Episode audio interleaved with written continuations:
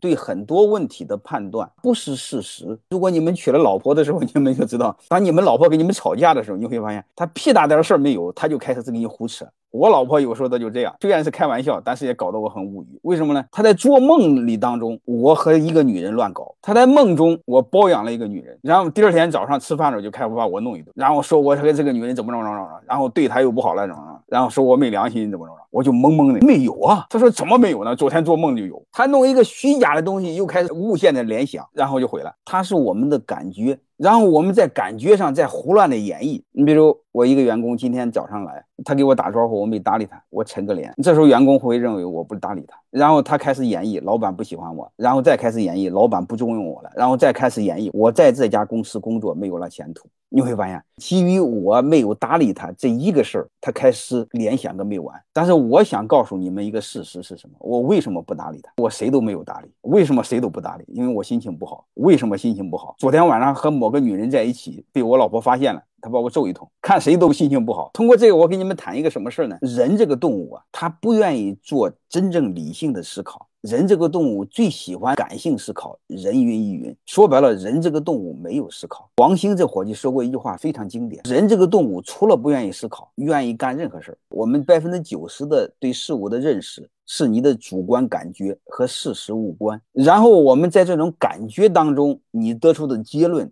更是然后我们在这种结论当中，我们再开始做的行动更是所以，我们人生啊。要尝试学会思考，学会基于事实、理性思考，做出判断。欢迎大家的收听，可以联系助理加入马老师学习交流群：幺五六五零二二二零九零。